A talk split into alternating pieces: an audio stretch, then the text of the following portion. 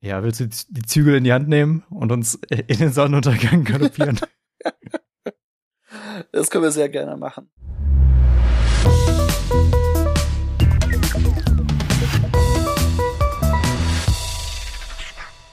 Sehr schön. Ja, Eddie, moin. Moin, moin. An dich, beziehungsweise das heißt moin, es ist 19.11 Uhr, äh, laut meiner Uhr. Äh, wir nehmen heute mal unter außergewöhnlichen, was heißt außer, unter außergewöhnlichen Umständen, eigentlich gar nicht mal so dumm, dass wir es äh, mal so äh, versuchen. Und zwar gar nicht vor Ort, sondern Corona-bedingt nehmen wir mal digital auf. Ich hock bei mir auf dem Bett. Wo sitzt du nochmal? Ich sitze hier aufrecht auf meinem ergonomischen Stuhl äh, vor meinem professionellen Mikrofon und gebe mir die allergrößte Mühe, dass das halbwegs okay klingt, was wir hier produzieren. Äh, ja, den Weg gehe ich nicht. Ich gehe den Weg auf Least Resistance und habe mein Billo-Headset auf, weil ich tatsächlich nichts Besseres habe. Ja, wegen dir wird sich das jetzt anhören wie so ein Clubhouse-Call. Kann ich nicht, äh, da weiß ich nicht, wie sich das anhört. Ich bin nicht auf der Plattform. Ich bin alt. Ich, ich lade dich nachher ein. Passt schon. ist, ist, ist schon okay. Ich frage mich, wer jetzt der größere Boomer ist. Ich, der dir ein Clubhouse eine Weile anbietet, oder du, der sagt, nee, Opa, lass mich in Ruhe.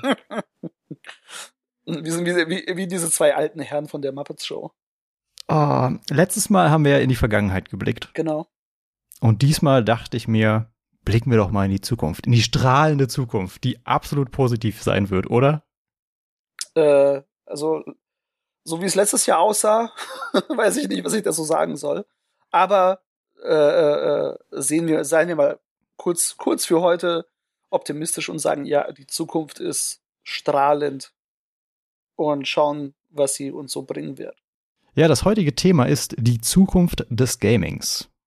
Großes Schlagwort. Und ähm, wir haben uns überlegt, wir haben so viele kleine Themen, über die wir reden wollten. Und als wir uns die Themenliste angeschaut hatten, haben wir gemerkt, die gehören irgendwie alle zusammen. Und deswegen fassen wir das unter diesem Begriff jetzt mal zusammen und hangeln uns da so durch. Und Zukunft des Gamings heißt nicht, wie sieht die Gaming-Industrie in 100 Jahren aus, sondern eher, wie sieht die Gaming-Industrie morgen aus, übermorgen und den Tag danach, also wirklich die nahe Zukunft. Ähm, und wie sich das gerade entwickelt, was das eigentlich für die Branche bedeutet und natürlich auch für den Konsumenten, für die Gamerin, für den Gamer. Genau. Ich glaube, da äh, wäre es wahrscheinlich jetzt ganz, weil es, ich sag mal, recht frisch ist, vielleicht gar nicht mal so dumm anzufangen mit den neuen Konsolen der Next Gen, beziehungsweise die jetzt die Current Gen ist, also eher Presence und nicht wirklich Future. Wobei für die, für die meisten Leute ist es immer noch Next Gen. Das stimmt, das stimmt auf jeden Fall. Ne? Aber sagen wir mal, es ist noch die Zukunft, in Anführungszeichen. Deswegen äh, schließen wir das mal mit ein. Ne? Ähm, dass wir erstmal kurz ein bisschen darüber sprechen. Das haben wir ja, äh, obwohl die Konsolen jetzt schon draußen sind, offiziell, die letzten Male gar nicht gemacht, weil wir wollten gar nicht so unbedingt auf den Zug aufspringen und jetzt direkt über die Konsolen quatschen. Ähm, aber es passt gerade ganz gut ins Thema. Ähm, ja, PlayStation 5 ist draußen und die Xbox Series S beziehungsweise Xbox Series X sind auch draußen. Äh, sorry, ich muss lachen, weil ich war so gespannt, ob du es richtig machst. Selbstverständlich mache ich es richtig, ich bin ein Profi. Ja, ich gebe dir noch fünf Minuten, bis du es falsch machst. Fair enough. Ich, das ist okay, es kann passieren. Mir wird es auf jeden Fall passieren. Also die Xbox One S, nein Spaß. Die Xbox Series S und X sind ja äh, rausgekommen zusammen mit der PlayStation 5 und haben das neue, die neue Generation eingeleitet. Wir beide besitzen keine dieser Konsolen, so wie viele andere auch nicht. Ähm, aber wir haben es, glaube ich, äh, ja, mit Spannung verfolgt und ähm, okay. nee, bist du wirklich nicht begeistert von den neuen Konsolen? Äh, aber schwierig. Jein. Ich weiß nicht, was ich davon halten soll, muss ich sagen. Es gar nicht um das Design her, ne, sondern ähm, das Einläuten. Ich bin einfach nicht mehr, vielleicht liegt es auch ein bisschen am Alter, in Anführungszeichen, und einfach der Erfahrung innerhalb der Branche. Ich kann einfach nicht mehr so richtig begeistert sein für neue Kisten. Okay, ähm, Boomer. Ja, ohne Witz, es, es ist leider wirklich so. Mich interessieren halt nur noch die Spiele immer, ähm, weil der Sprung von den jetzigen Generationen, der wirkt erstmal, und ich muss es ja leider an dem einzigen Faktor, der offenbar relevant ist, äh, äh, urteilen, beurteilen. Und das ist ja erstmal die Grafik.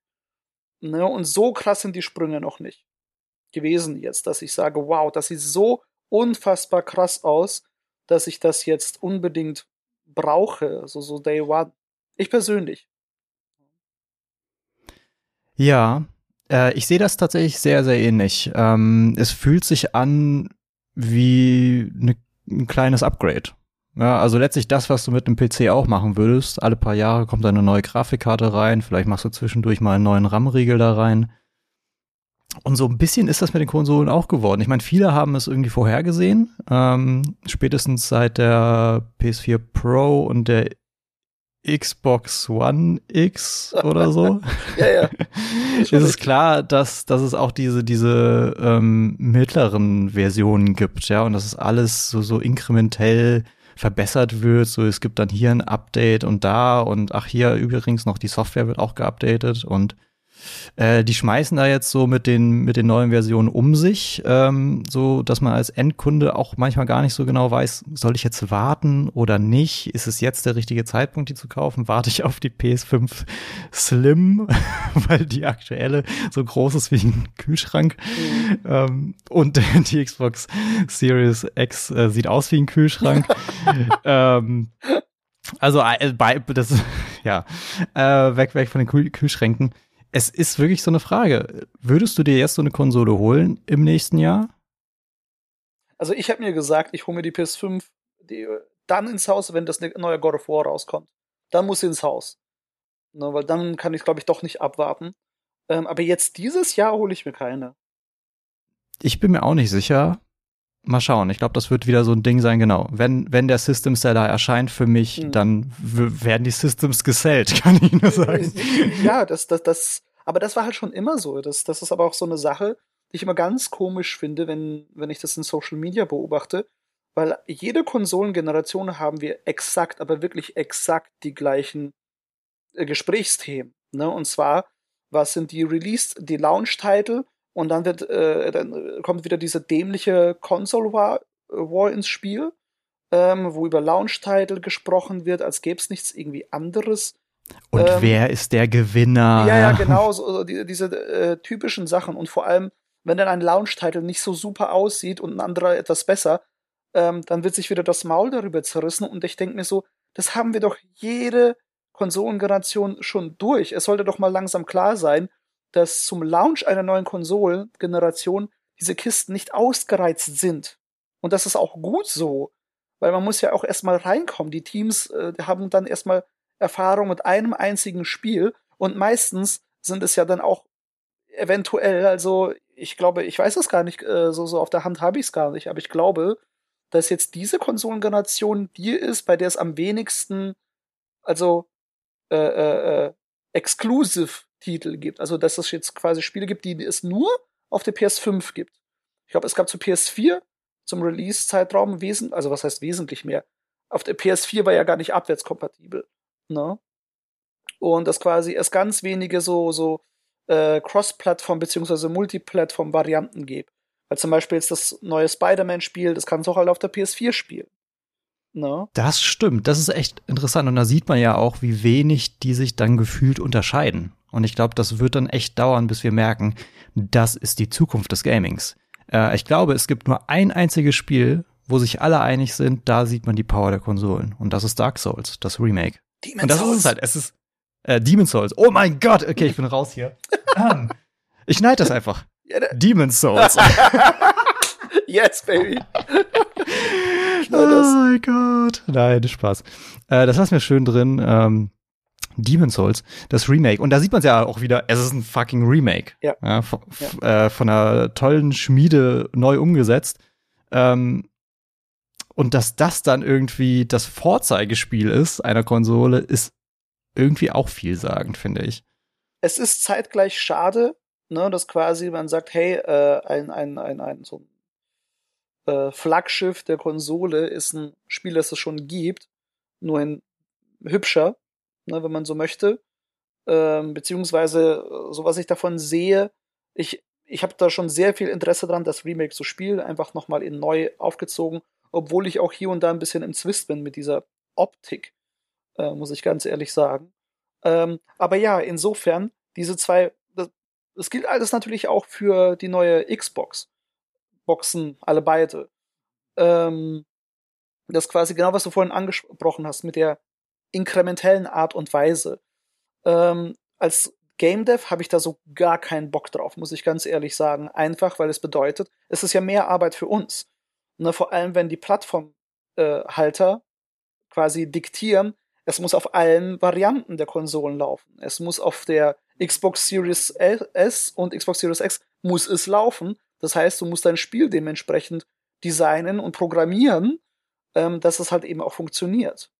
Das ist halt der Unterschied der beiden Konsolen. Ähm, Xbox hat sich entschieden, sie bringen zwei Varianten einer Konsole raus, die sich unterscheiden in der Hardware. Und das ist bei der PlayStation 5 zwar auch der Fall, aber da betrifft es halt nur das äh, Blu-ray-Laufwerk, was dann fehlt. Ähm, während die Xbox Series S und X ja wirklich zwei verschiedene Powerhäuser sind. Genau. Was glaubst du, Eddie? Bist du der Meinung, dass PlayStation, dass Sony nachzieht? Dass wir in vielleicht einem, eineinhalb Jahren eine PlayStation 5 Slim haben? Oder S, eine PlayStation 5 S, vielleicht keine Slim, die kleiner ist, aber eine, also natürlich ist sie auch von dem, ich sag mal, vom Volumen her äh, kleiner, aber eben auch genau das, äh, das, das Äquivalent zu äh, der Xbox Series S. Kein Laufwerk, ähm, kleiner,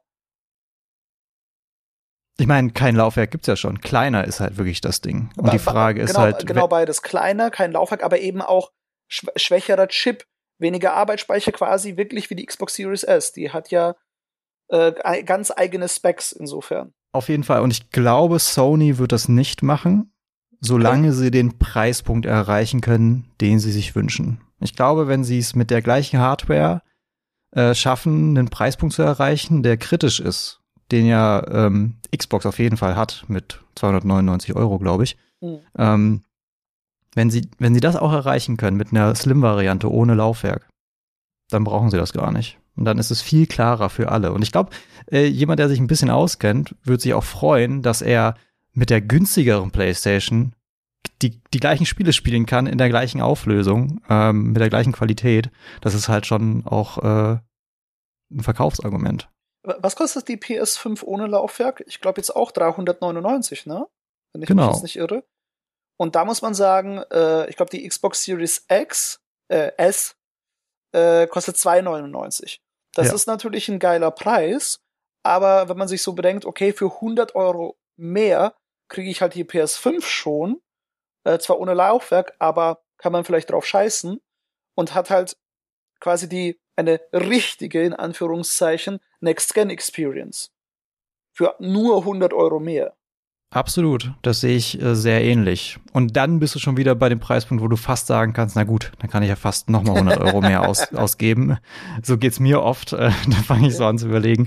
Und dann kannst du dir wieder aussuchen, welche Konsole du dir äh, ja, ja, in dein Wohnzimmer stellen willst. Aber ich will mich gar nicht so sehr auf, auf diesen Details irgendwie ja, ähm, ja, oder in diesen Details verlieren, sondern ich will wirklich mal nochmal zu dem Thema zurückkommen.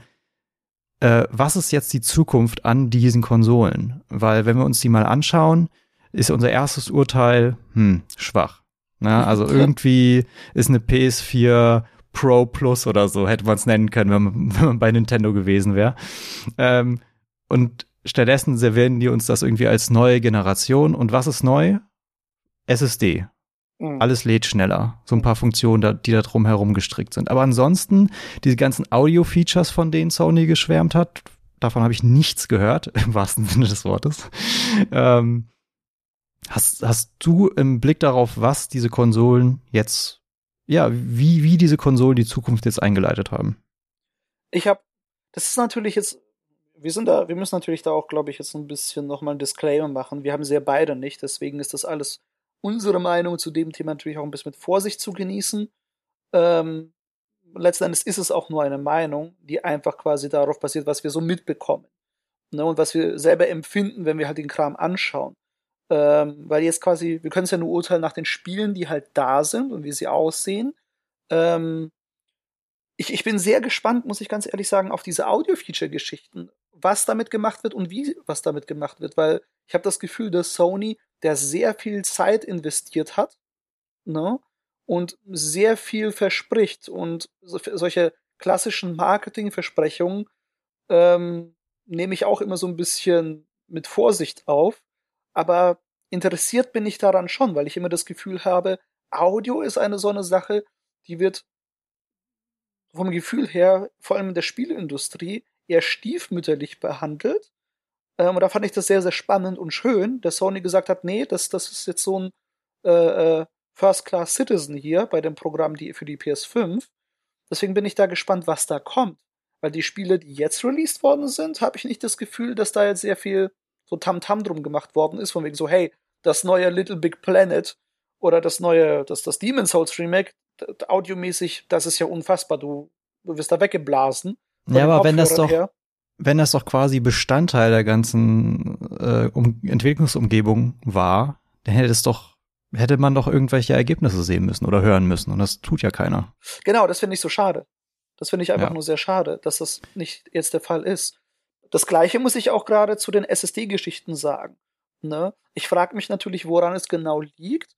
Ähm, dass jetzt zum Beispiel auch so, man kann ja auch, die PS5 ist ja zum Beispiel jetzt abwärtskompatibel, genau wie jetzt auch die Xbox Series X und S. Und dass man jetzt PS4 oder grundsätzlich Spiele der alten Generation spielen kann. Und einige Titel jetzt, keine Ahnung, vielleicht jetzt statt einer Minute Ladezeit vielleicht nur noch 20 Sekunden haben. Ne? Aber trotzdem 20 Sekunden für ein PlayStation 4 Spiel. Ich glaube, das war irgendwie Monster Hunter World. Ähm, aber jetzt nicht, dass es wirklich so on the spot funktioniert. So quasi, es sind wirklich nur eine Sekunde und ein paar, oder vielleicht fünf Sekunden oder sowas. Da dachte ich schon, oh, okay. Und da frage ich mich, liegt es einfach daran, dass es PS4-Spiele sind und quasi native PS5-Spiele können das komplett ausnutzen, dieses, dieses SSD-Feature sozusagen. Weißt du, was ich meine? Ich weiß absolut, was du meinst und ich habe auch die Beobachtung gemacht. Ähm, wenn man sich die PS5-Spiele anschaut, zum Beispiel Demon Souls, ähm, was ich niemals Dark Souls genannt habe, ähm, da sieht man die Ladezeiten und die sind beeindruckend. Ja, wenn ich den Streamern dabei zugucke, wie sie dann zwischen den Welten wechseln, das geht ja instant, mehr oder weniger. Klar, es, es gibt da so einen kleinen Screen und so weiter, du kommst dann in die neue Welt, aber es ist kein Vergleich zu dem, wie es früher war. Ähm, insofern hast du da den riesen Vorteil. Und wie sie die SSD auch noch nutzen, vor allem auf der Xbox-Seite, ist ja dieses Feature, wo du zwischen den Spielen hin und her wechseln kannst und die States, in dem, in dem sich die Spiele befinden, werden komplett gespeichert. Weißt du, was ja. ich meine? Ja, ja, total. Ähm, das finde ich genial. Also diese, diese Idee ist so offensichtlich auf der einen Seite, ähm, aber das erfolgreich implementiert zu haben, ähm, Chapeau, Xbox. Ähm, das, ich glaube, das fehlt auf der PlayStation-Seite noch komplett. Du kannst zwar mehr oder weniger instantan wieder in ein Spiel zurückspielen. Du kannst, glaube ich, relativ, du kannst die Konsole mehr oder weniger ausschalten und bist dann sofort wieder drin und so weiter. Aber gefühlt ging das bislang auch. Ähm, das ist jetzt nicht die, die Riesenneuerung. Ja. Aber dieses, ähm, ich weiß leider nicht mehr, wie der Titel dieses ganzen Gimmicks ist, aber das, was sie da machen bei Xbox, das fühlt sich nach Zukunft an, muss ich sagen. Ja, das, das fand ich mich auch sehr spannend, äh, wie sie das gemacht haben. Ich weiß jetzt, ich sehe mich persönlich jetzt nicht zwischen mehreren Spielen äh, äh, äh, rumspringen, ne? Ähm, aber je nachdem, was man macht und wie man es macht und was man spielt und wie man es spielt, ist halt, äh, ist es ein Feature, das ja gar nicht mal so, dass man gar nicht vielleicht missen möchte. Aber ja, in, insofern diese zwei neuen Kisten, ähm, ich bin, ich sag mal, ich bin distanziert jetzt zu Release, weil ich ein bisschen, ich will nicht enttäuscht sagen, aber eher reserviert, aber ich bin optimistisch. Ich bin op äh, und ho eher hoffnungsvoll gestimmt, ähm, dass wir den ganzen interessanten Kram noch sehen werden. Ich meine, wir haben ja gesehen, wie hoch die Messlatte liegt, dank ja. Demon's Souls. Deswegen können wir uns nur erhoffen, dass die ganzen wirklichen neuen Spiele dann genauso gut aussehen und vielleicht sogar noch besser. Was man ja bei Sony vor allem immer wieder gesehen hat mit ihren Exklusivtiteln. Mhm. Und das gleiche mhm. wird es hoffentlich auf beiden Konsolen auch nochmal in Zukunft geben. Mhm. Aber da, da, ist auch so eine Sache bei mir persönlich. Äh, es ist halt so, ich finde es immer so schade, dass Grafik offenbar ähm, der einzige Indikator ist für Zukunft. Ne? Und das finde ich immer so, so ein bisschen schade. Deswegen freue ich mich eher so auf diese ganzen Audiogeschichten. Insbesondere bei der PS5. Was da eben gemacht wird. Weil Grafik ist mir so mittlerweile schon echt sehr, sehr egal. Äh, ich weiß, dass es viele Leute gibt, denen es, die das absolut gar nicht so sehen. Und das ist auch total in Ordnung. Ähm, aber da werden die Sprünge halt jetzt immer nur kleiner, ne, habe ich das Gefühl. Apropos Innovation. Was macht Nintendo? Sehr gute Frage. Was macht Nintendo bei dieser ganzen Kiste? Also die äh, schauen ja immer so von ihrer ganz eigenen Warte immer zu. Ne? Ich weiß gar nicht, ob die zuschauen. Ich habe manchmal das Gefühl, die existieren die irgendwo. Ja, die sind schon längst weg. Die machen ihren eigenen Scheiß. Ja, äh, das, das ist so seit jetzt Jahren ist ja so dieses Console Wars immer so zwischen Sony und Microsoft, also PlayStation, Xbox, obwohl die ihn mittlerweile gar nicht selber befeuern. Ne, mittlerweile sind die ja auch so, hey, äh, wir sind alle cool und per Du und geh und bringen unsere eigenen Games zu der anderen Plattform, so nach dem Motto. Es sind ja eher nur die Consumer, die diesen Mist noch mitmachen. Aber Nintendo, die sind so in ihrer ganz eigenen Bubble und machen immer so ihr ganz eigenes Ding. Manchmal klappt's, manchmal klappt's nicht. Und dann klappt's mal wieder megamäßig. Erinnerst du dich noch an Labo? ja. Äh, ja, Daran, äh, ja, ja. Also nochmal, nochmal äh, für alle, die es nicht kennen, Nintendo Labo war die Idee mit der Nintendo Switch und einem Set an Kartons Spiele zu basteln, die man halt im Wohnzimmer spielen konnte. Also fernab des Fernsehers. Das war sehr spektakulär, weil man sich dann irgendwie so ein, äh, weiß ich nicht, so ein Roboter-Suit gebaut hat aus, aus, aus Kartons und die ja. Switch irgendwo reingesteckt hat und dann konntest du irgendwie Sachen abballern. Du hattest irgendwie so eine Art VR-Set in diesem Labo, wo du dann die Switch komplett reingesteckt hast und dann darüber VR zocken konntest. Du konntest dir ein Klavier basteln aus, aus einem Karton, ähm, was dann mit der Switch irgendwie interagiert hat. Super interessante Idee, super innovativ, klassisch Nintendo und dadurch, dass es basier, äh, auf Kartons basiert hat, hat sich auch nicht so nach absoluten Müll angefühlt. Weißt du, früher war ja, es so, ja, ja. da hast du so eine Rockband dir gekauft, ja, hast es einen Monat lang benutzt und dann stand da so der Plastikmüll einfach in deinem Zimmer rum und du wusstest nicht, wohin damit. Und dann landete alles irgendwo auf Ebay und keiner hat's mehr gekauft. Ähm, ja, ja. Und das ist das Schöne an Labo, klar, ist vergänglich, aber gleichzeitig halt auch so irgendwie, ich fand es eine super charmante Idee, gerade für Familien. Ich habe es leider gar nicht irgendwie mir gekauft, weil ich wusste, ich, ich werde es einmal aufbauen und dann nie wieder anfassen.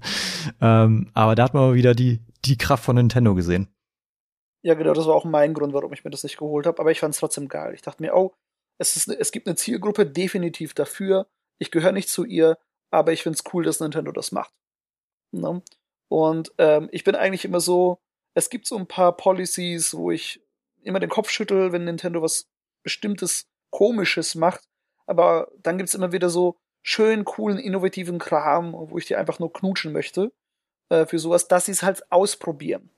Ne? Ähm, genau wie damals auch mit der Wii U, das war ein sehr, sehr interessanter Prototyp äh, für was, was dann die Switch geworden ist, letzten Endes, wenn man so möchte.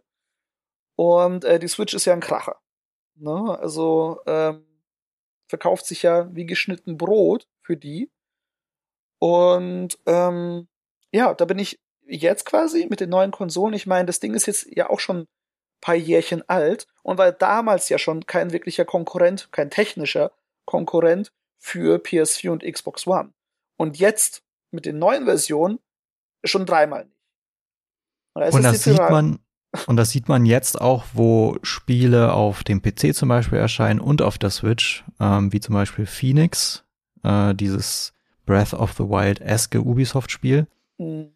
Ähm, da sieht man dann, wie schön es auf dem PC aussehen kann und wie schrecklich es auf der Switch läuft. Erstens ist ja. es nicht so schön optimiert wie Breath of the Wild, aber man sieht halt auch einfach, wie schwach die Konsole ist, dass sie das nicht einfach hieven kann.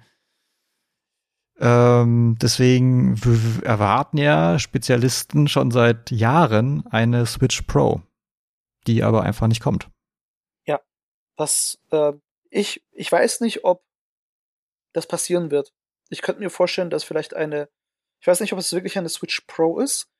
Ähm, die Frage ist, letzten Endes ist die Frage, was macht Nintendo jetzt als nächstes? Ne? Also im Sinne von, machen sie wirklich eine Switch Pro oder eine Switch 2, was auch immer, quasi wirklich eine Nachfolge der Switch oder kommt was ganz Neues? Nee, es wird nichts ganz Neues kommen. Die Switch ist so ein Safe Bet. Es wäre dumm, wenn sie was anderes machen. Aber das gleiche haben Leute wahrscheinlich schon über der Wii gesagt und sind auf die Schnauze gefallen. ja. Aber ähm, irgendwie, ich, ich sehe bei der, bei der, bei der Switch sehe ich noch so viel Potenzial für die Zukunft, weil es genau antizyklisch ist zu den, zu den anderen Next-Gen-Konsolen. Ähm, aber denkst du wirklich, ähm, dass jetzt eine Switch 2, die genau das ist, was die Switch ist, nur mit ein bisschen mehr Wumms, aber auch nicht zu viel, ne? Weil sonst würde ja wahrscheinlich auch, würden die ganzen Vorzüge der Switch flöten gehen, wenn du da so eine PS5 auf einmal in der Hand halten musst, ne? Ich denke, die, die Switch ist eigentlich die neue, äh, sag ich mal, der neue Game Boy, beziehungsweise der neue DS. Wenn man sich ja. anschaut, wie lang der DS überlebt hat, in ja. wie vielen verschiedenen Formen und Farben. Ich glaube, das gleiche wird auch mit der Switch passieren. Wir werden jetzt eine Switch Pro Lite Deluxe, äh, sonst was Edition sehen. Äh, ähm, äh, wie, äh, es gibt Nintendo DS, Nintendo 3DS, dann gibt es wahrscheinlich ein Nintendo 3D Switch, weiß ich nicht. 3 Switch. ja, vielleicht sowas. Nintendo 3-Way. oh mein Gott. Und dann Nintendo Foursome. oh mein Gott. Holy shit. Ähm, Slava Deisling, meine Damen und Herren. äh, ja, also ich kann mir vorstellen, dass da vielleicht ein anderer Aspekt äh, reinkommt, den wir nicht sehen. Und zwar, was jetzt schon so ein bisschen benutzt wird, ist diese Funktionalität, Funktionalität Spiele auf die Switch zu streamen. Mhm. Ähm, ja. Es gibt einzelne Spiele, die kaufst du dir im Nintendo eStore e und ja. eShop und dann kriegst du die als Streaming-Variante. Ähm, das ist sehr, sehr interessant. Ich weiß nicht hundertprozentig, was ich davon halten soll. Wir werden auch gleich noch ein bisschen mehr über Streaming reden. Aber gerade auf einer Nintendo-Konsole, die keine Power hat, ergibt es super viel Sinn, aber birgt natürlich auch Probleme, weil Streaming ist halt Streaming und Nintendo ist nicht bekannt dafür, dass sie ihre, ihre Online-Geschichten gut im Griff haben. nee, dafür sind sie wirklich nicht bekannt. Man muss ähm, dazu sagen, man muss dazu sagen, diese Streaming-Geschichte kommt nicht von Nintendo selbst. Ja, aber dass sie das überhaupt zulassen und so weiter, wie die Infrastruktur dahinter funktioniert, ähm, weil, weiß ich nicht hundertprozentig, aber es ist halt spannend, was das vielleicht für einen Einfluss haben könnte auf so eine kleine Konsole, die halt sonst keine Power hat. Das stimmt, aber wenn es quasi, ähm, das, das geht ja jetzt schon. Dafür braucht es ja keine Nintendo Switch 2. Weißt du, was ich meine? Mit dem Streaming. Ja, da hast streame, du wohl recht. Wenn ich streame, weil man, da kann ja Nintendo sich zurücklehnen, so nach dem Motto, ja, ja, streamt mal eure Spiele, wir bauen die Infrastruktur, verbessern sie ein bisschen und ähm, von daher ist, ist ja okay. Ne? Weil ich frage mich gerade nur so ein bisschen, ob Nintendo, ob so ein bisschen die, wenn sie einfach wirklich nur ein bisschen äh, besseren Prozessor, bessere Grafikkarte und sonst ein bisschen mehr Arbeitsspeicher, ne? Einfach nur die Specs ein bisschen aufbiefen, ähm, damit man, keine Ahnung, damit das neue äh, Watch Dogs von Ubisoft nicht aussieht wie eine Kartoffel auf der Switch, ähm, sondern eine schöne Kartoffel. dass es halt quasi äh, mehr als akzeptierbar ist, ne, wie, wie klar ist es so ein zwischen Low- und Mittelklasse-PC, sagen wir es mal so, ne, dass es so ungefähr aussehen könnte. Ähm, ob das funktionieren wird. Ob das funktionieren wird, frage ich mich dann wirklich. Weil, ähm, wenn es einfach nur noch mal das Gleiche ist, habe ich fast das Gefühl, das wird nicht funktionieren mit der, mit, weil Nintendo so ein bisschen, glaube ich, so als. Was heißt denn nicht funktionieren? Letztlich kommt es auf die Spiele bei Nintendo an. Das heißt, äh, wenn das neue Breath of the Wild dann erscheint und es gibt dann eine Switch Pro und deine funktioniert nicht mehr so gut, dann wirst du die, ja. die doch auf jeden Fall holen. Klar, wahrscheinlich. Ähm, aber das Ding ist ja eben, ähm, das vielleicht, also das ist, das ist ja natürlich jetzt nur meine Meinung. Auf der anderen Seite, das gleiche Konzept hat ja auch mit ähm, DS und 3DS funktioniert. Ne? Äh, wobei es dann, ich weiß gar nicht, der, der 3DS hatte doch zwei Bildschirme, die inter oder wie war denn das noch mit dem DS? Hatte der DS auch zwei Bildschirme? Daher der Name, ja. Ja, Double, Dual Screen, Double, ne? Double Screen, ja. Dual Screen, ja. irgendwie so. Ja. Genau. Und der 3DS aber auch, aber es war einfach nur, dass es ein 3D äh, Screen unten oder oben gab. Irgend sowas war da ja, wenn ich mich nicht erinnere. Oh, der obere Screen war 3D, der untere weiterhin Touch. Genau. Aber was war denn der große Unterschied zwischen denen? Außer dem 3D-Faktor. Und dass es bessere Specs gab. Gab es einen Unterschied noch weiter? Genau, die besseren Specs auf jeden Fall. Es kann sein, ich bin mir gerade nicht sicher, gab es da dann das, äh, es gab ja das D-Pad jeden, auf, auf jeden Fall bei beiden, aber gab es dann vielleicht noch so eine Art Joystick beim 3DS? Oh, das könnte sein. Ja, das könnte sein. Aber, aber gut, das ist ja nur so, das sind so marginale Details letzten Endes, ne? Weil da hat's ja dann funktioniert, ne? Im Sinne von, okay, weil diese ganzen anderen Änderungen mit, mit 3D-Screen, das finde ich eher ist gimmicky. Weißt du, was ich meine? Absolut. Ähm, und wenn es bei den Nintendo Switch wäre, vielleicht kann es ja wirklich gut funktionieren. Das vielleicht gibt es genug Leute, die sagen, nee, wir wünschen uns ähm, doch ein bisschen mehr stärkere Nintendo-Konsole, aber keinen Bock auf PS5, weil uns die Spiele da vielleicht einfach nicht interessieren und wir eher Bock haben auf die Nintendo-Sachen. Ja, why not? No? Ey, vielleicht ist, ist es wirklich einfach ein richtig fettes Switch-Update, wo ja. sie sagen, ey, Switch äh, 4K, okay, 60 FPS, weiß ich nicht, aber so ungefähr. Weil das ist doch erstmal die, die nahe Zukunft. 4K muss mindestens funktionieren. Das sagen auch Sony und Microsoft. Also muss doch zumindest Nintendo da hinterherziehen und nicht weiterhin auf 720p rumhängen. Ja, müssen tut Nintendos mal gar nichts. ja. Und werden sie auch nicht. Ja. Ne? Also das glaube ich nicht. Das, das, äh, ich wäre das, ich wäre positiv überrascht, wenn äh, Nintendo das machen würde und sagt, ja, okay, äh, wir supporten 4K, weil es sich alle wünschen. Äh, weil Nintendo hat noch, glaube ich, niemals irgendetwas gemacht, was sich, weil sich alle wünschen. Deswegen, ähm, ja, wäre ich sehr, sehr überrascht, wenn das kommt. Muss ich sagen. Ne, ich meine, aber das ist auch mit diesem 4K-Ding grundsätzlich in der Zukunft. Ähm, wenn, wenn irgendwie Plattformhalter das irgendwie versprechen, sagen, ja, bei uns 4K, 60 FPS, ich dachte mal so, ey, wir kriegen nicht mal einen 1080p 60 FPS Standard hin. Den kriegen die wenigsten Spiele jetzt auf der PS4 hin. Ne? Und das bezweifle ich, dass es dann auf der PS5 eben 4K und 60 FPS auch gehen wird. Das ist es, das ist es halt. Es gibt diese ganzen Buzzwords und eigentlich wünschen wir uns, dass alle gleichzeitig funktionieren. Aber Raytracing, 60 FPS, 4K, kannst du nicht alles gleichzeitig darstellen. Es geht halt nicht. Dann gibt es plötzlich Performance Modes und Re Resolution Modes und sonst was für genau, Modes. Genau das. Wo der Endkunde dann sagen muss, ja, worauf verzichte ich gerade? Was ist mir gerade wichtiger? Ähm, genau. Sagt ihr es mir, was wichtiger ist? So. Also ich meine, klar, Auswahl ist ganz schön, aber man merkt einfach, die wissen nicht, was aktuell wichtiger ist das ist zwar alles schön und gut, aber das ist so, hört auf, es so zu propagieren, als wäre es ein Standard. Ist es nicht, das sind wir offenbar gerade einfach noch nicht. No. Ja, äh, lass uns mal weg von der Hardware gehen. Ich ja. weiß, wir können auch über VR und AR reden, aber ich glaube, äh, wir haben genug über Hardware geredet. Lass doch mal ein bisschen hier in Richtung Software beziehungsweise äh, in Richtung Streaming gehen. Ähm, die Idee ist, ja, die Idee des Streamings ist ja die, bis jetzt müssen wir uns alle paar Jahre so eine dicke Konsole ins Wohnzimmer stellen. Na, wir sind immer abhängig davon, dass wir da irgendwie die, die am besten die neueste, fetteste Sony-Hardware da stehen haben und die dann äh, anknipsen und dann laden wir erstmal 10.000 Stunden Updates und dann können wir endlich das neue God of War spielen. Aber was wäre, wenn wir einfach nur unseren Browser öffnen, auf egal welchem Gerät und es dann wie ein Video streamen können, aber dieses Video ist dann quasi interaktiv, weil es, weil dieses Spiel letztlich auf irgendeinem Server ganz weit weg gespielt wird. Es liegt quasi irgendwo anders eine Konsole, auf die wir zugreifen können. Das ist doch erstmal eine sehr sympathische Idee. Ja, so rein technisch stimme ich dir dazu, dass wir quasi, wir müssen unser Wohnzimmer nicht mit irgendwelchen Kisten vollmüllen, also mit irgendwelchen äh, äh, äh, so weißen oder schwarzen Boxen, die irgendwie am Ende eh immer alle gleich aussehen, bis auf die PlayStation 5. ähm, das fällt ja weg. Ne? Das heißt, die Anschaffungskosten sind erstmal ziemlich klein. Ne? Ähm, was ja ganz sympathisch ist.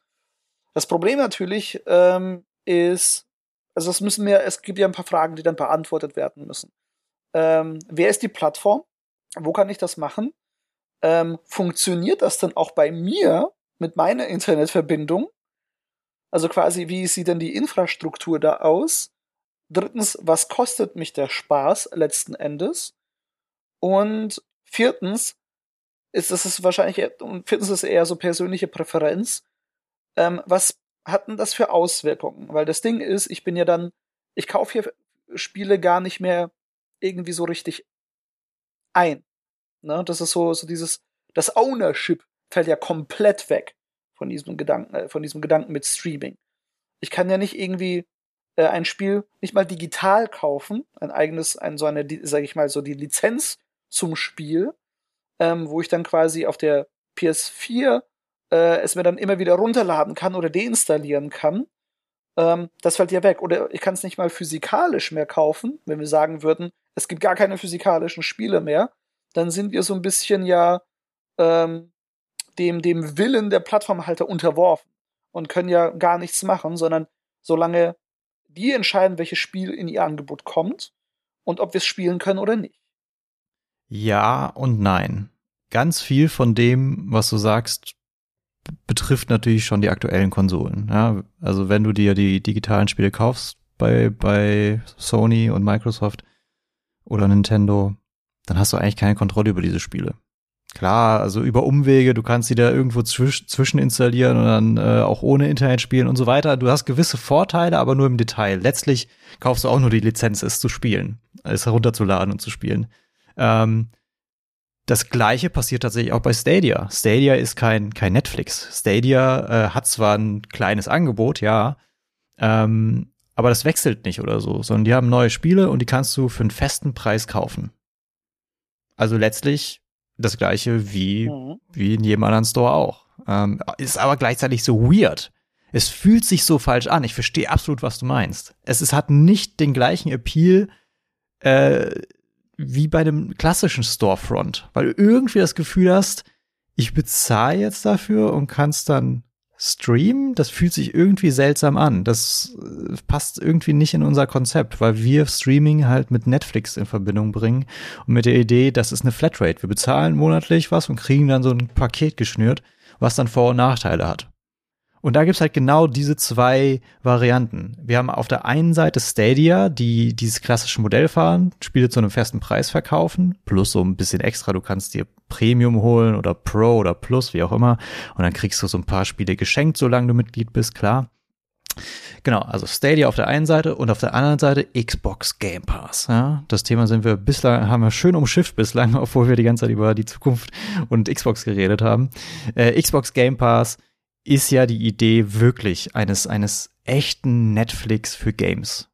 Da bezahlst du monatlich deine 10 bis 20 Euro, je nach Paket, ähm, und kannst dann auf eine relativ große, aber überschaubare Bibliothek zurückblicken, mit der du inter interagieren kannst. Und dann ist wieder die Frage, was davon ist wirklich Streaming, was nicht, weil bei Stadia ist alles Streaming. Beim Xbox Game Pass ist es teilweise einfach nur der Zugriff. Also da wird schon wieder kompliziert. Bei, beim Game Pass gibt es Streaming, aber die meisten Spiele musst du halt trotzdem runterladen. Ähm, das ist so eine Mischkalkulation aus allem. G genau, also das, dieses Subthema, das wir hier haben, gerade umfasst äh, Streaming, sowohl eben auch als Storefronts, ne? sei es der, sei es der, der Xbox Live äh, äh Shop, ne? Sei es der PlayStation Store, sei es Nintendo eShop, sei es Stadia, sei es äh, Steam oder eben Epic Games, der, der Epic Store. Ähm, alle machen irgendwie ihr eigenes Ding. Einige ähneln sich sehr, andere haben Unterschiede, andere fahren einfach ein bestimmtes Businessmodell, andere haben halt ein ganzes, ganz anderes Konzept, ganz anderes Distributionskonzept. Es gibt, es ist ja ein Unterschied, wie ich was, quasi was meine Distribution ist und was mein Businessmodell ist. Ne? Das sind ja zwei verschiedene Dinge.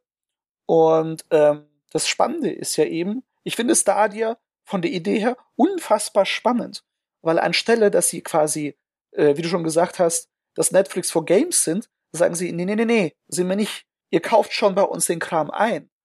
Ähm, und dadurch habt ihr dann euer Ownership, wenn ihr so wollt. Ne? Dann könnt ihr das Spiel, das ihr gekauft habt, immer streamen. Ihr braucht die Kiste einfach noch nicht. Wir sind der Ersatz wir sagen, Kisten gehören der Vergangenheit an und die Spiele, die ihr kauft, gehören aber euch.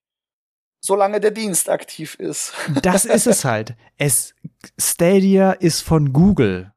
Und Google-Dienste halten meistens nicht. Und das ist, glaube ich, der große Unterschied. Wenn wir ein Spiel bei PlayStation im, im Store kaufen, wissen wir eigentlich, dass es uns nicht gehört. Es steht ja. nicht bei uns im Regal. Aber wir vertrauen PlayStation und haben deswegen den Eindruck, dass es uns gehört. Weil wir glauben, PlayStation wird mit seiner Infrastruktur noch einige Jahre aushalten. Was natürlich auch Blödsinn ist, weil sobald eine neue Konsole rauskommt, ist es halt auch Geschichte. Meine PS3, die hier noch in der Ecke verstaubt, ähm, mit der habe ich auch gewisse Spiele gekauft, mit die ich nicht mehr spielen kann, realistisch gesehen. Ja. Ähm, genauso ist es mit den anderen ganzen Storefronts. Steam hat sich äh, das Vertrauen aufgebaut über mehrere Jahre. Epic versucht sich's aufzubauen, verschenkt Spiele, lockt Leute mit Angeboten. Ähm, und jetzt ist halt die Frage, was ist jetzt eigentlich die Zukunft all dieser verschiedenen Storefronts, all dieser verschiedenen Distributionsarten? Wer wird da am Ende die Nase vorn haben? Bleibt es einfach beim alten Konzept und jeder verkauft seine Spiele und jeder kauft seine Spiele auf Storefronts? Oder wird das Netflix des Gamings, in dem Fall wahrscheinlich Xbox Game Pass, äh, die Nase vorn haben und gewinnen? Weil ich sehe aktuell noch keine Alternative. Sony arbeitet angeblich an irgendeiner Änderung für ihren Dienst PS Now, äh, der ja auch letztlich ein Streaming-Dienst ist. Aber das Angebot ist bei, beim Xbox Game Pass eindeutig besser. Beim Game Pass kriegst du alle exklusiven Microsoft-Titel sofort am Erscheinungstag. Und auch sonst erscheinen da tolle neue Spiele äh, für einen echt angenehmen Preis von, ich glaube, ab 10 Euro. Das, das muss man sich mal geben. Ne? Xbox, also ganz ehrlich, wenn man mich jetzt fragen würde, so was meinst du, wer wird das Rennen machen, muss ich ganz klar sagen, Xbox Game Pass. Weil das Angebot, das du für das Geld bekommst, das du da zahlst, das ist einfach, das ist unschlagbar. Du bekommst hochkarätige AAA-Titel. Jeden äh, Exclusive-Titel, der dann released wird, Day One über Game Pass, hast da Zugriff drauf. Du hast ja quasi auf die ganze Exclusive-Liste Zugriff und auch ja noch von den von der Xbox One der Generation und noch von der Xbox 30 der Generation. Ne?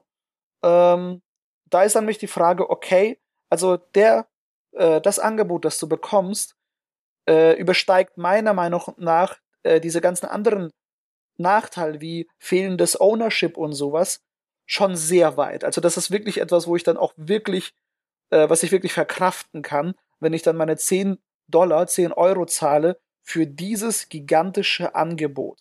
Muss ich ganz ehrlich sagen. Ähm, die Angst, die ich nur habe, also, also als Consumer, finde ich das unfassbar gut. Und jetzt schlage ich nochmal die Brücke zum Anfang. Für 299 Euro kannst du deine Xbox Series S kaufen und legst dann 10 Euro jeden Monat nochmal hin für dieses Angebot. Das ist fucking unschlagbar. Da kann die PS5 nicht mal mithalten mit so einem Spieleangebot. Und am Ende kommt es ja nur darauf an. Deswegen äh, äh ist Stadia auch gerade, äh, wird ja nicht so wirklich benutzt von so vielen Leuten, weil es einfach an Spielen mangelt auf der Plattform. Spiele sind ja die Systemseller. Wer will denn eine, sich eine, irgendeine Box oder keine Box oder irgendein Streaming-Dings holen, wenn es keine Spiele gibt?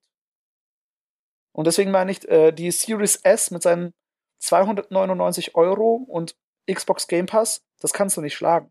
Das ist eigentlich ein No-Brainer. Ähm, zu Weihnachten ist es eigentlich das perfekte Geschenk, muss man sagen. Ja. Es, sie ist günstig und stell dir das mal vor. Stell dir vor, du versetzt dich zurück, du bist zehn Jahre alt und du kriegst das geschenkt. Mein Gehirn explodiert, wenn ich nur daran denke. Du kriegst eine Konsole, äh, die ziemlich neu und gut ist und obendrein gefühlt zumindest unendlich viele Spiele, ja, die du spielen ist, kannst. Das und zwar nicht, nicht irgendwelche Spiele, nicht so ja. Bullshit, der dir da so hingekackt wird, weißt du, wie sonst so, weißt du, hier, du hast eine Playstation und kriegst dann diese Testgames, die zwar ganz nice sind, aber sich halt alle anfühlen wie Demos, ja? ja? Ja, Aber hier der Game Pass kommt halt mit so krassen Titeln um die Ecke, dass, dass, dass du da einfach einknickst und sagen musst, jo, äh, ich glaube, ich bleib da auch, glaube ich, erstmal Mitglied. Also das, das ist ja auch keine Frage von so, Allegiances, ne, welche Plattform ich geiler finde, ist es einfach, wenn man ganz nüchtern sich dieses Angebot anschaut, das ist einfach mega. Natürlich ist es scheiße, dass ich diese Spiele nicht behalten kann, weil, soweit ich weiß, Xbox Game Pass rotiert ja auch. Einige Spiele kommen ja rein, andere wieder raus. Ähm, aber nicht eben die Plattform äh, Exclusives. Die bleiben ja, die Microsoft-Spiele bleiben ja für immer da drin. Ne, so die Netflix Originals, wenn man so möchte. Ne? Aber ganz ehrlich, wenn du dich so sehr in ein Spiel verliebst, dass du es die ganze Zeit über den Game Pass zockst, dann kannst du es danach einfach kaufen. Ja, ne, die Option hast du ja immer noch momentan. Das ist halt eine sehr, sehr spannende Sache. Und da bin ich, da würde ich gerne die Brücke schlagen zu einer Angst, die ich habe. Und zwar, was bedeutet das für die Game Devs? Was bedeutet das für uns? Das Distributionsmodell. Ne, wenn quasi Netflix for Games sozusagen äh, dieses Modell ähm, jetzt Anschluss findet und vielleicht sogar andere Plattformen das eben auch machen. Wie werden wir Devs eigentlich bezahlt? Weil es ist ja nicht mehr so, dass wir einen fixen Preis haben und Leute dann, äh, dann der Plattformerhalter noch irgendwie ein paar Prozent bekommt und wir dann nach Abzug der Steuern so und so viel von dem, keine Ahnung, wenn unser Spiel irgendwie der Vollpreistitel 60 Dollar kostet, gehen vielleicht, keine Ahnung, die, die Standard 30 Prozent an die Plattform und den Rest bekommst du dann. Ne? Und so läuft's ja nicht mehr. Nee, es, es ist ein geschlossenes System und äh, du kriegst einen festen Preis dafür bezahlt, dass du auf diese Plattform kommst. Ja, genau, ist es so? Ne, weil es gibt verschiedene Ansätze. Einige sagen, äh, bei einigen Plattformen ist es vielleicht dann so, dass sie sagen, ja, du wirst bezahlt nach Spielzeit. Wie viele Sekunden, Minuten, Stunden die Leute dein Spiel gespielt haben. Und da sehe ich wirklich schwarz. Für, okay, okay. insbesondere für Indie-Devs sehe ich da schwarz. Ne? Ich glaube, da gibt's da gibt's zwei Modelle, wie du schon meinst. Und da haben wir einerseits das Spotify-Modell, wo jeder mitmachen kann und soll. Spotify soll ja alles haben an Musik, aber dann werden halt auch nur Centbeträge ausbezahlt. Äh, und auf der anderen Seite hast du Netflix, die halt sagen, äh, wir kaufen uns das Ganze ein. Ja, und wir sind bereit dann für einen Hammertitel wie, keine Ahnung, Friends äh, oder so, äh, Milliarden auszugeben. Äh, und bislang sieht so aus, wenn du von Microsoft angefragt wirst, kriegst du deinen fetten Betrag. Da wirst du, glaube ich, nicht nach irgendwie Spielstunden oder so bezahlt. Ich glaube, noch ist das so. Ich glaube, ich habe ein Interview mit hier Phil Spencer, äh, der, der, das ist ja der Xbox Chief sozusagen. Ich, dass er da gemeint hat, äh, oder was mit ihm oder jemand anderem, irgendein hohen Tier aus dieser ganzen Xbox Gaming Sparte. Da haben sie genau über dieses Thema gesprochen und ich habe da gelesen, ähm, dass Microsoft da offenbar selber nicht so, also pro Entwickler entscheidet. Die quasi sind in Kontakt mit den Entwicklern und fragen die, wie wollt ihr es denn haben? Wie, wie machen wir das? Sollen wir euch auszahlen, so nach dem Motto, dass wir, dass ihr jetzt einen Monat im Game Pass seid oder wollt ihr das nach Downloads machen? Dass sie das offenbar selber nicht so hundertprozentig wissen, weil den genauen Grund, glaube ich, wurde gar nicht genannt. Aber ich kann es so ein bisschen mir vorstellen, warum. Weil wenn du das langsam durchsetzt, wie es jetzt genau gemacht wird, ähm, das vielleicht im Laufe des Jahres dann vielleicht zu ändern, ähm, da gibt's vielleicht sehr viel Kritik aus der Entwickler-Community, je nachdem, wie man es halt macht am Anfang. Ne? Je nachdem, was man für einen Präzedenzfall eben setzt. Weißt du, was ich meine? Ich habe das Gefühl, Xbox bzw. Microsoft, die wollen jetzt als die Good Guys dastehen. Ja? Mm, mm, ähm, dadurch, dass sie jetzt auch so in der Underdog-Position sind, versuchen die jetzt irgendwie die Spielerherzen zu erobern. Hast du gerade ein Milliardenunternehmen als Underdog bezeichnet? Im Vergleich zu Sony im Konsolenbereich, ja. Ey, komm, ey nein, nein, ey, komm. Ja, ja, nicht, okay. Nicht Underdog, ich bitte dich. Das Thema ist doch scheißegal. Jetzt hängst du dich auf, auf meinem Wort Underdog auf. Ja, ja, ruhig. Worauf ich hinaus will. Nee, sie wollen sich so als Good Guy präsentieren, ähm, oder beziehungsweise. Genau. Ja, Nicht nur äh, bei den äh, Konsumenten, sondern natürlich auch bei den Entwicklern. Ja, mhm. ähm, das haben die früher schon versucht mit ihren ganzen Indies. Äh, ist vielleicht nochmal ein anderes Thema. Aber auch jetzt wahrscheinlich beim Game Pass ist es denen wichtig, dass es attraktiv ist. Und es muss attraktiv sein, wenn man sich anschaut, welche Spiele da auftauchen. Ja. Aber du ganz ehrlich, ich, ich stimme dir da voll zu. Ich habe grundsätzlich von nicht nur Xbox, sondern Microsoft im Laufe der letzten Jahre habe ich das Gefühl, ähm, da wird sehr viel angepasst und geändert, dass sie wirklich auch so an ihrem Image arbeiten. Und das ist ja eh immer so eine Frage, wenn große Firmen sich nach außen so und so zeigen, ob das wirklich ernst ist oder sie das einfach nur machen, weil es gerade trendy ist, so nach dem Motto, weil es gerade der Zeitgeist verlangt, in Anführungszeichen. Ähm, und bei Microsoft habe ich das Gefühl, die machen sehr viel richtig in letzter Zeit. Ähm, oder sie versuchen es zumindest, insbesondere dann eben auch in der Gaming-Sparte, wenn wir, das ja unser Thema gerade ist. Und was ich da sehr spannend finde, ist, dass sie gerade, zumindest mir das Gefühl geben als Indie, ich bin mehr bei ihnen willkommen, als jetzt direkt bei Sony, PlayStation. Ähm, ich glaube, dieser Zug ist äh, seit dem Release von No Man's Sky nämlich abgefahren. das quasi äh, äh, Indies, weil ich weiß noch bei einem bei, bei einem relativ frühen Event von der PlayStation 4, als die mal quasi gezeigt worden ist, ähm, wie wirklich Indie-Entwickler auf die Bühne gebracht wurden und ihre Spiele präsentiert haben, äh, mehrere sogar zeitgleich, äh, wie wichtig das war zu sagen, hey, ähm, wir heißen euch mit offenen Armen willkommen. Das hatte ich bei der PlayStation 5 nicht das Gefühl. Bei der Xbox grundsätzlich so wie sie sich geben und wie sie quasi zu Entwicklern stehen, habe ich wieder mehr das Gefühl, dass sie das wollen. Weißt du, was ich meine? Ich weiß, was du meinst. Ich zweifle auch so ein bisschen dran, weil so insgesamt ist mein Bild nicht, dass das Indies gerade äh, viel Raum bekommen ähm, bei den ganzen Next-Gen-Konsolen. Aber in der Gesamtheit wahrscheinlich nicht, so in der Gesamtheit, aber ich glaube, in der Relation zwischen Xbox versus, sage ich jetzt mal, PlayStation, glaube ich, äh, stehen sie bei Xbox besser da. Äh, genau, darauf will ich hinaus. Und zwar äh, beim Game Pass ist es so, dass dass die ja dort auftauchen. Die werden mhm. dort bezahlt. Die kriegen Geld dafür. Ja. Äh, also ich meine, ich meine, Game Pass ist noch nicht gleich Xbox. Ja? ja ähm, genau. trotzdem genau. ist es ein wichtiges Standbein von Xbox und ist in Zukunft wahrscheinlich die Xbox-Marke, wie wir sie kennen. Ja. Äh, auf Sonys Seite wiederum sehen wir nichts, was in die Richtung geht, dass Indies irgendwie ähm, gefördert werden, auf irgendeine Art und Weise. Du hast bei beim Game Pass und bei Epic jeweils äh, siehst du die Aktionen der beiden, ähm, wie sie den Indies Geld geben, damit ihre Spiele exklusiv oder zeitexklusiv bei ihnen mhm. erscheinen. Mhm. Ähm, und bei allen anderen Plattformen ähm, siehst du es halt nicht. Okay, wahrscheinlich bei, ist es bei Stadia auch so, äh, aber da hat man nicht so einen richtig tiefen Einblick, weil es so wenige Spiele sind. Ja. Äh, und das fehlt mir bei Sony komplett. Bei Sony äh, habe ich nicht den Eindruck, dass irgendwie Indies großartig gefördert werden. Weder in diesen, ähm, was sind diese PS Plus Spiele, die es monatlich gratis gibt. Da habe ich nicht den Eindruck, dass dort coole Indies irgendwie präsentiert werden. Ähm, klar, es gibt Ausnahmen und so weiter, äh, keine Frage, aber so grundsätzlich das große ganze Bild ist für Indies eigentlich eher dunkel mit so ein paar hellen Spots. Oh mein Gott, war das ein schlechtes Bild. Aber worauf ich hinaus will, ist, als Indie hast du heute sehr, sehr schlechte Chancen, in der Spotlight zu treten. Aber wenn du in das Spotlight kommst heutzutage, dann ist dein Projekt gesichert. Und das ist geil.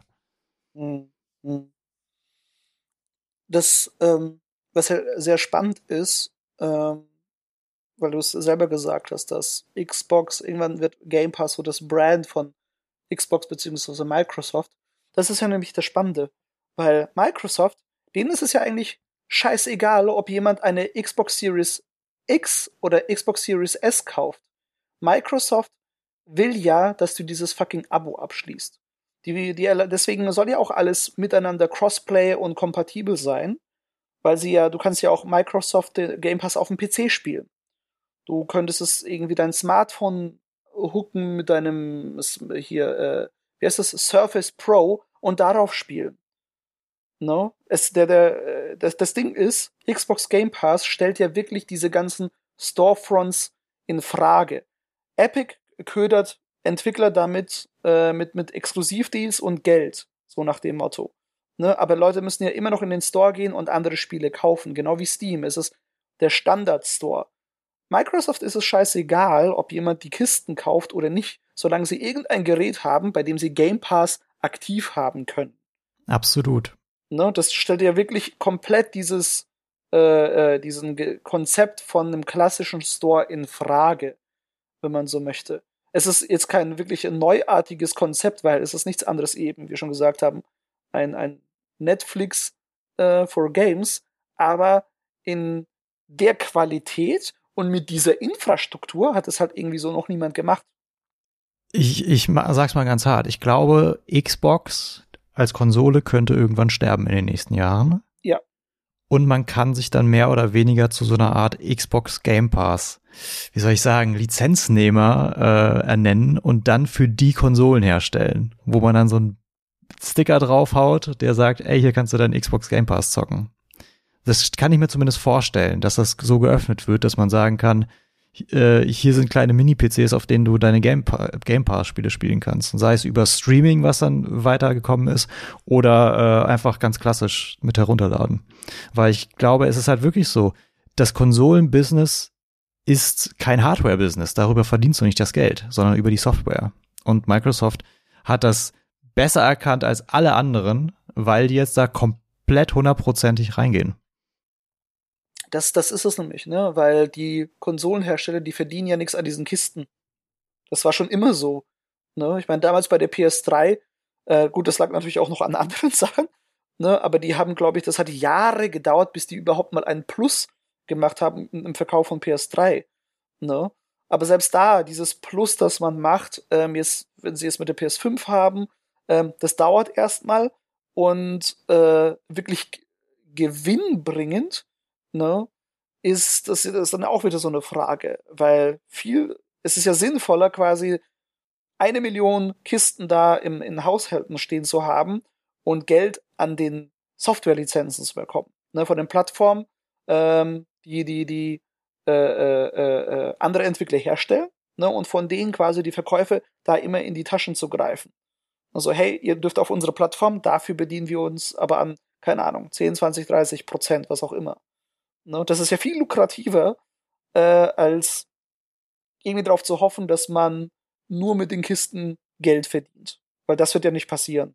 Dass man komplett alles damit finanzieren kann. Ja. Deswegen, ja, ich stimme dir da total zu, dass äh, Microsoft da gerade cleverer vorgeht. Ne? Die Frage ist natürlich dann auch noch so ein bisschen, was passiert danach? Ne? So Stichwort Monopolisierung. Ähm, wird irgendwie, wird es irgendwann einen klaren Gewinner geben? Äh, und wenn ja, ist das gut oder ist das schlecht?